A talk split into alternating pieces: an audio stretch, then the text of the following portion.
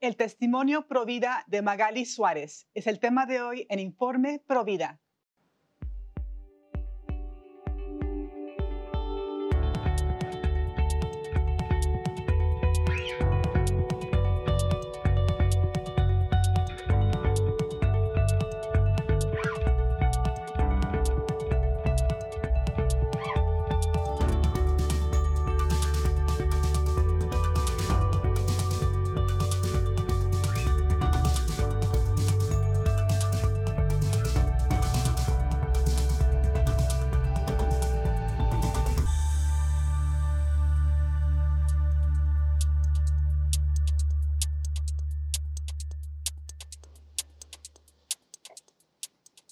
Hola amigos de LUTN, les saluda Astrid Bennett Gutiérrez. Están en su programa Informe Provida. Les saludo desde los estudios de Orange County en California. Y para el día de hoy les tenemos un testimonio muy especial, muy conmovedor de una mujer valiente que nos habla desde Guadalajara, México.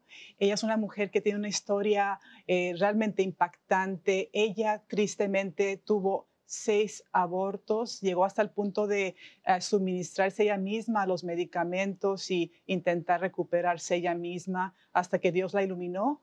Ella pudo ver lo que estaba haciendo realmente, eh, tomando la vida de sus hijos. Y bueno, Dios la iluminó y, y, con su testimonio van a entender ustedes las mentiras de la industria del aborto. Realmente estamos agradecidos con ella. ¿Cómo estás el día de hoy, Magali? Bienvenida. Hola, muy bien, gracias a Dios. ¿Qué tal? Este, antes que nada, muchas gracias por, por este espacio para que el Espíritu Santo pueda llegar hasta donde Él quiera llegar. Amén, Magali, muchas gracias. Y bueno, eh, me gustaría entrar en materia con tu historia y en particular que nos contaras sobre tu primer aborto. ¿Por qué aceptaste practicártelo? ¿Y qué te dijeron los abortistas que, de cómo sería el aborto y cuál era la realidad? Mira, este, pongo un poquito en, contexto, ¿no? Eh, siempre fui una niña muy rebelde. Este, vengo de papás eh, católicos que ejercen el catolicismo, que siempre trataron de inculcarle lo mejor a sus hijos.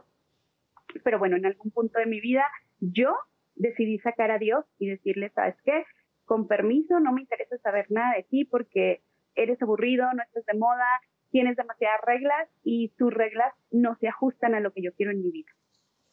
Entonces, todos estos conflictos pues me llevan a tener conflictos con mi papá y un día decido salirme de la casa y me voy a vivir con quien en ese momento era mi novio. Este, salgo embarazada. Desde los 16 años que yo empecé a tener relaciones siempre me cuidé siempre usé anticonceptivos. O sea, yo era muy responsable, según yo, con mi sexualidad, ¿no? Entonces salgo embarazada y fue algo que empezamos a platicar los dos. ¿Sabes qué? Este no es el momento, no lo, no lo quiero, yo no sé si tú y yo vamos a seguir, si esta relación realmente la queremos a largo plazo, me está yendo muy bien en mi trabajo, eh, bueno, tengo la, la vida que yo quisiera, el tipo de vida que yo quisiera tener está comentando. Entonces, pues no, este niño nos estorba a los dos. Lo platicamos, decidimos que lo mejor era abortar y vamos con un médico. Buscamos eh, cuál era la mejor opción y ella nos platica, él nos dice que de unas pastillas que tenía que tomármela. Este, y así, o sea, muy, muy, de una manera muy light, no lo plantearon, ¿no? Fue un, ¿sabes qué? Te tomas estas pastillas, vas a tener unos sangrados un poco más abundantes de lo normal. Recuerdo que me preguntó si me daban cólicos, le dije que no, dijo, ah, entonces vas a tener unos, algunos cólicos, un poco fuertes.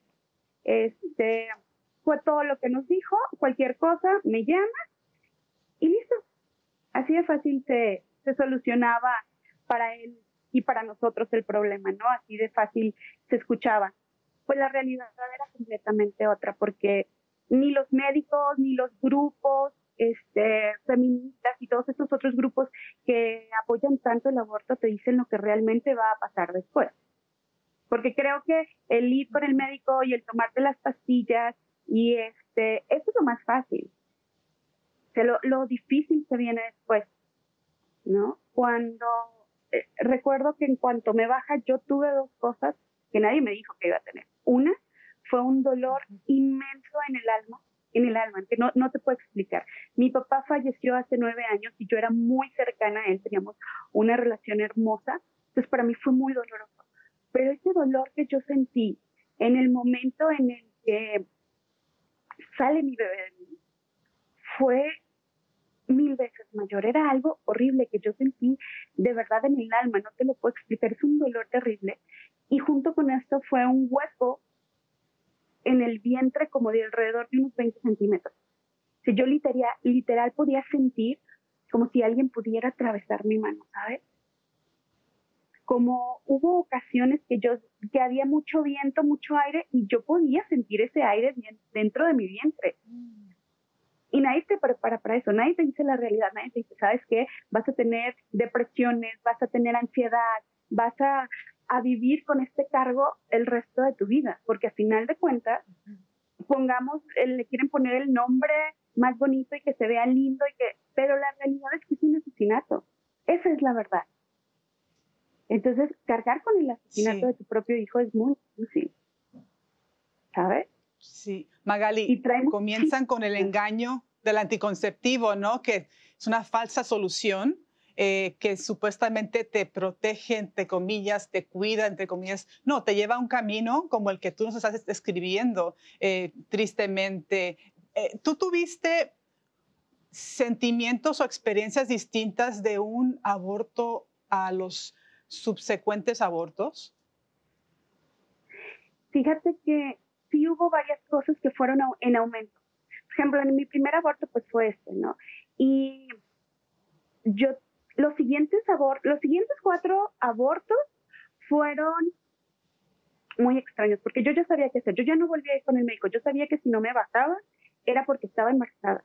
Que yo lo sabía. Mi, regla era tan exacta que yo sabía. Entonces, yo ya sabía la solución, ¿no? La solución para este problema, entonces yo solo lo yo sola lo administraba sin decirle a nadie, sin ni siquiera comentarlo con, el papá del, del bebé, ¿no? Aparte de esos dos dolores que, que yo te comento, empecé a tener problemas de bulimia y anorexia. Eh, no me odiaba mi cuerpo, pero era una cosa terrible. Jamás estaba contenta con él. Empecé a hacer mucho ejercicio, a estar siempre muy, muy delgada este, yo me veía y me veía deforme en el espejo y todo esto fue a raíz de, empecé, un día descubrí que el alcohol me apaciguaba muchos de los síntomas que yo tenía. Entonces empecé a beber muchísimo y a hacerme una alcohólica de toda la semana. Todos estos eh, procesos fueron aumentando conforme iban aumentando los, los abortos, porque nunca dejé de cuidarme, pero cada, entre año y año y medio, yo volvía a salir embarazada. Y decía, es que no puede ser. O sea, me estoy cuidando, ¿cómo puede ser posible? Claro que fallan. Ah, muchos años después, este, yo me di cuenta que mi nivel de fertilidad es muy alto. Entonces los anticonceptivos a mí en realidad no me hacen. Lo único que me provocaban era caída de cabello, se me cayeron las pestañas, se me cayeron las cejas. Era un caso porque para lo que yo los tomaba no me servían. Yo ahora no entiendo cómo es que no, no salí embarazada muchas otras veces. ¿Sabes? Exacto. Eh, este, Magali, ¿sabes que hay una estadística de... Eh, hay una estadística de que más de la mitad de las mujeres que recurren al aborto estaban usando un anticonceptivo que les falló, entre comillas, ¿no? Este, que les falló. Entonces, realmente muchas mujeres están, eh, están practicando esta solución falsa, esta protección falsa. Eh, bueno, y la palabra protección, te proteges de un enemigo, o sea, de un virus, no de tu propio hijo. Entonces, ah, realmente es un gran engaño, y, pero es una estadística importante que entendamos que el anticonceptivo lejos de, de eh, prevenir los abortos, los está aumentando. Eh, las tasas de aborto han aumentado desde que eh, se lanzó la pastilla anticonceptiva. Así que tu historia está iluminando una verdad muy, muy real. Y lo que también describes son los síntomas clásicos del síndrome post-aborto. Así, el, el querer adormecer tu dolor. Sí. Sí, fíjate que yo he descubrí también que en los, en los, cada vez que tenía relaciones y tenía un orgasmo, era inhibir todo este dolor que yo traía tan dentro de mí. Entonces también me hice adicta al sexo. Sea, yo llegaba en un punto en el que yo veía a un tipo y ese tipo me gustaba y yo decía, ese tipo lo quiero en mi cama. ¿No? Y como se supone que me puedo cuidar y como se supone que estoy tomando anticonceptivos, entonces puedo tener una vida de promiscuidad más amplia, ¿no? Ya no hay ese respeto a mí, ya no hay ese, ese pudor conmigo misma, porque si se supone que tengo algo que me va a ayudar a no quedar embarazada, entonces, en realidad, puedes hacer lo que quieras. Y es falso, como tú lo dices, porque todo tiene consecuencias.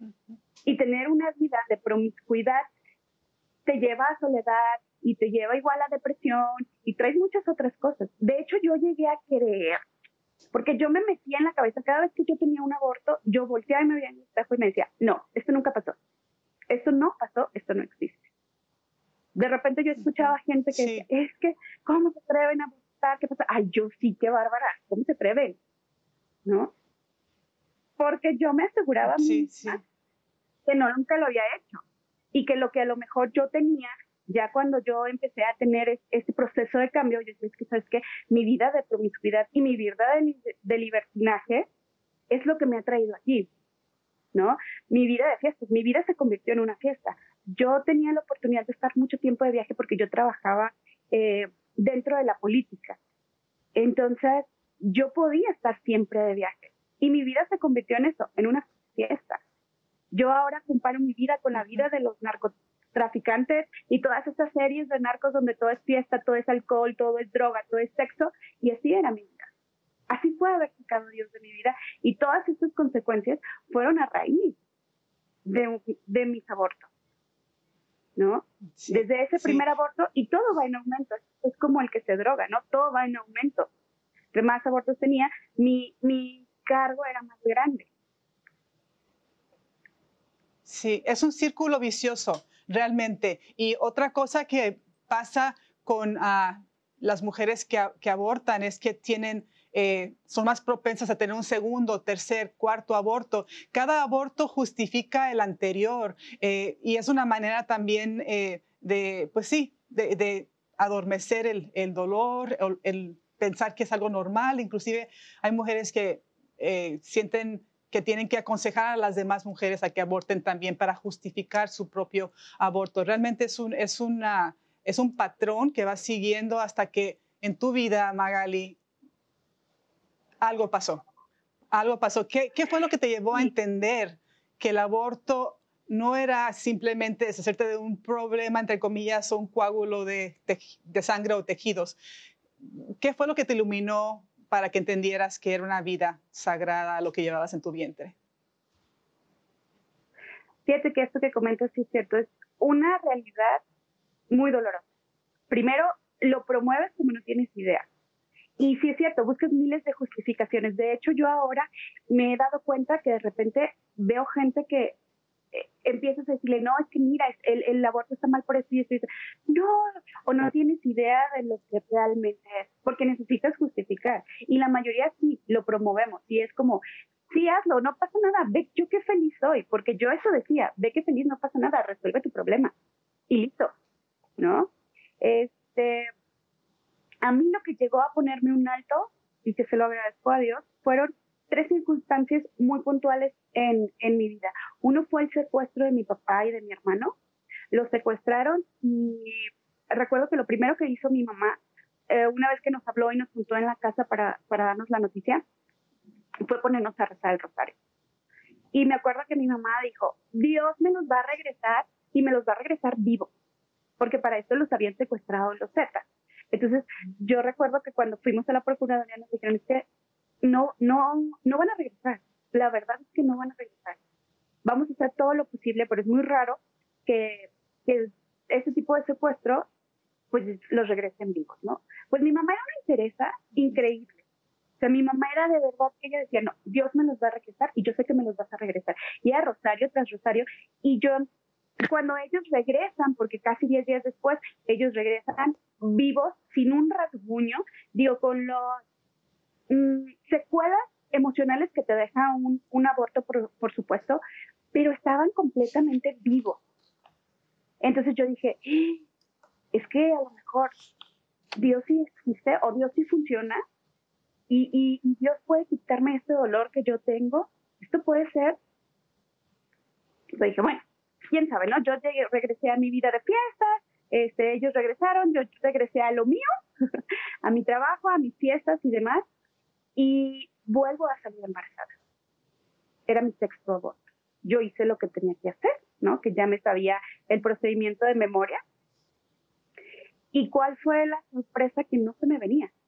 Y no se venía, y no se venía, y no se venía, y no se venía. Yo decía, es que no puede ser posible.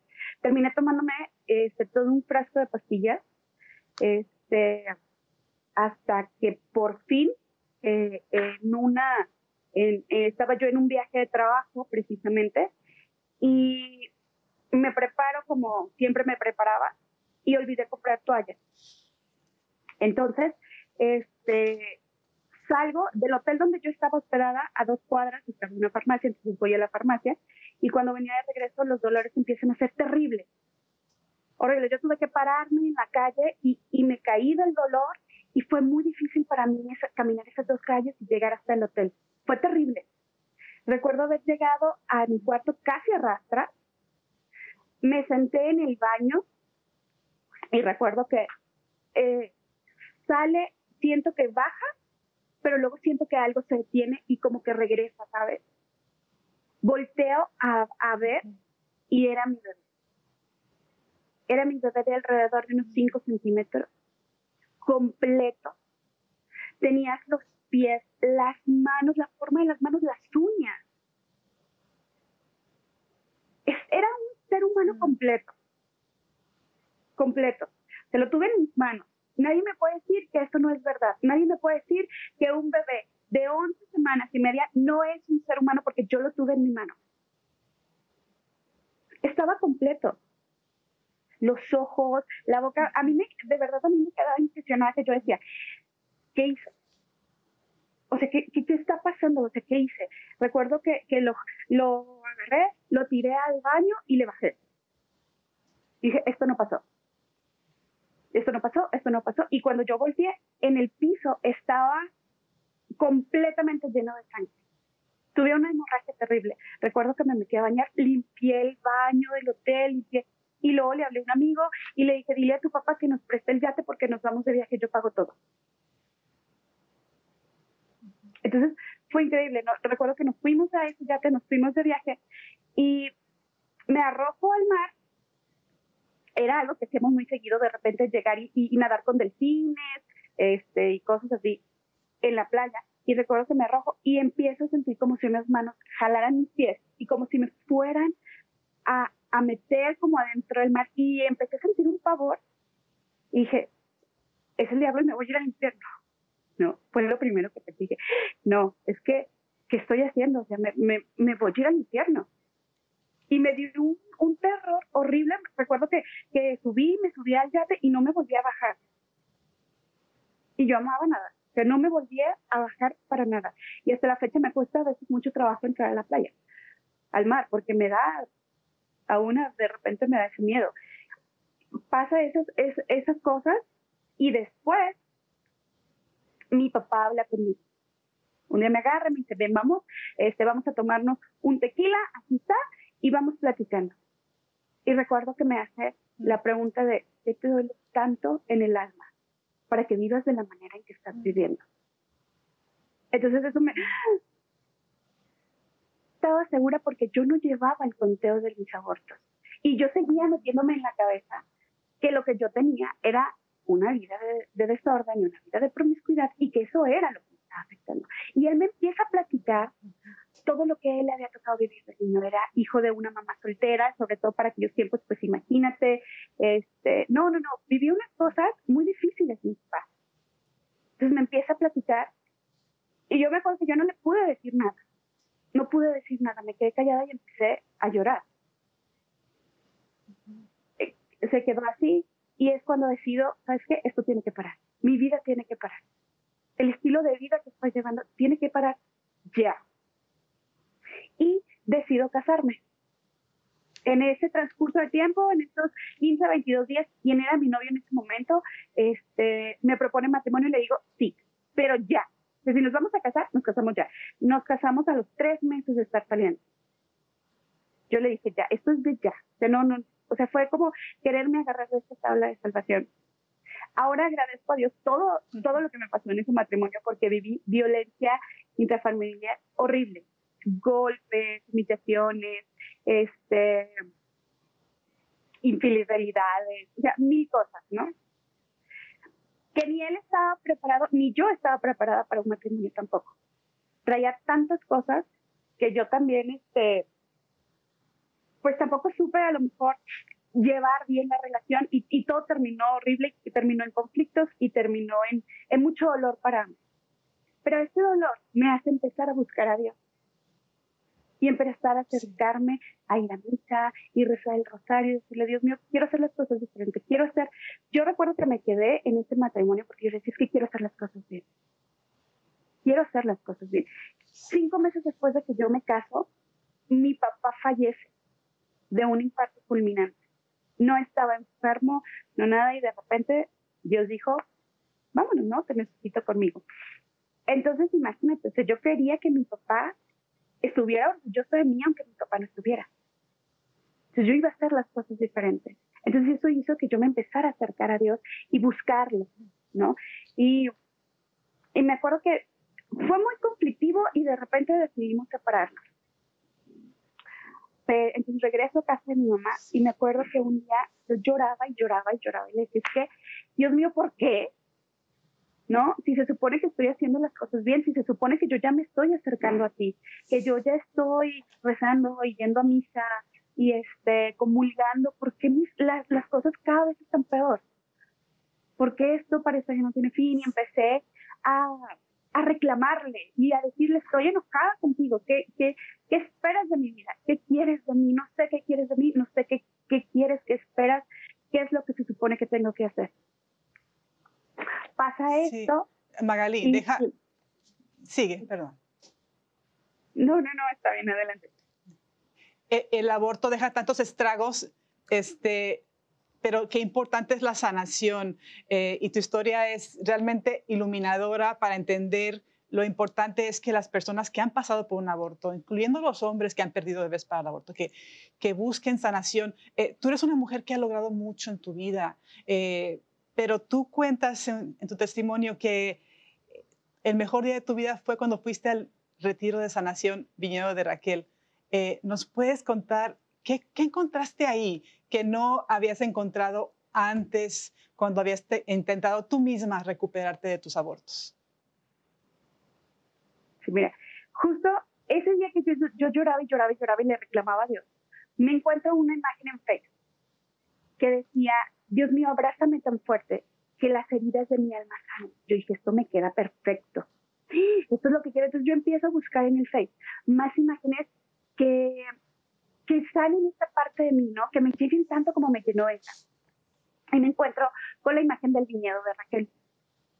Y me acuerdo que la, la, guardo la imagen y digo, quizás esto es lo que yo necesito, ¿no? O sea, quizás. Empiezo a tratar de comunicarme con ellas y fue bien chistoso porque fue muy difícil que yo tuviera comunicación con ellas, ¿no? Yo era, este, una clienta VIP del diablo y él hizo su chamba también para que yo no llegara yo me encontré la imagen una semana antes del retiro. Yo me la encontré un jueves y el, y el retiro era el siguiente viernes. Entonces, este, total, no nos podemos comunicar. se llega el miércoles de la siguiente semana, por fin me puedo comunicar con ellas, o sea, dos días antes del, del retiro.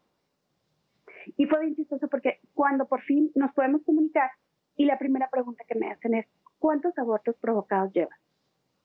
Entonces yo me quedo helada y yo empiezo a llorar y digo, no sé, uno, dos, tres. O sea, por primera vez en mi vida había caído en cuenta de mi realidad.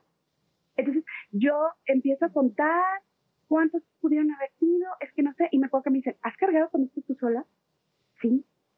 Entonces empieza mi mente a, a empezar a entender muchas cosas. A mí me urgía que se llegara el retiro.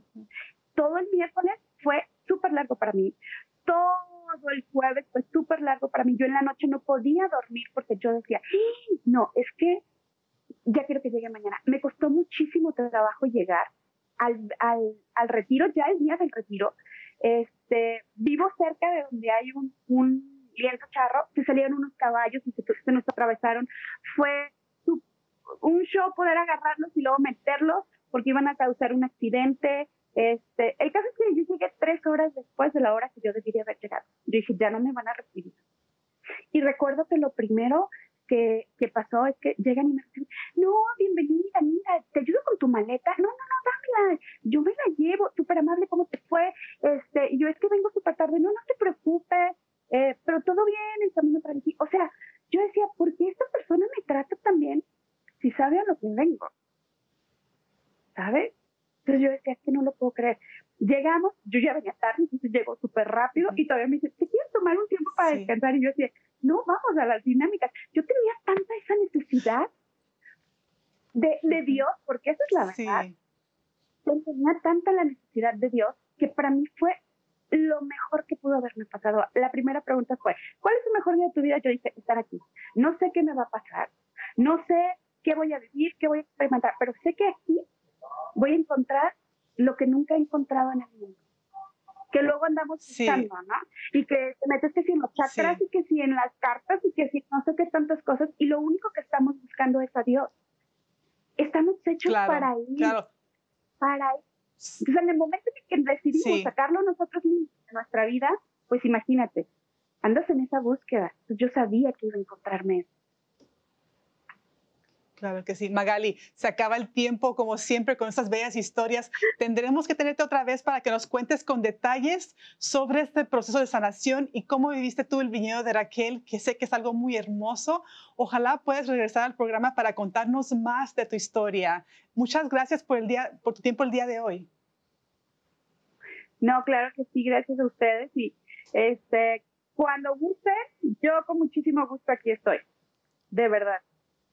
Muchas, muchas gracias. Dios te siga bendiciendo. Y amigos, esto ha sido un episodio más de Informe Provida. Acuérdense de promover los recursos de sanación Viñedo de Raquel y compartir ese testimonio. Tenemos nuestra página en Facebook, Informe Provida. Ahí encontrarán este episodio y en YouTube. Eh, también estamos ahora en Instagram, uh, Informe Provida. Y eso es tan importante que si no han dado el paso, que lo hagan el día de hoy Dios os espera con tanta sanación y quiere perdonar a todos los corazones realmente arrepentidos.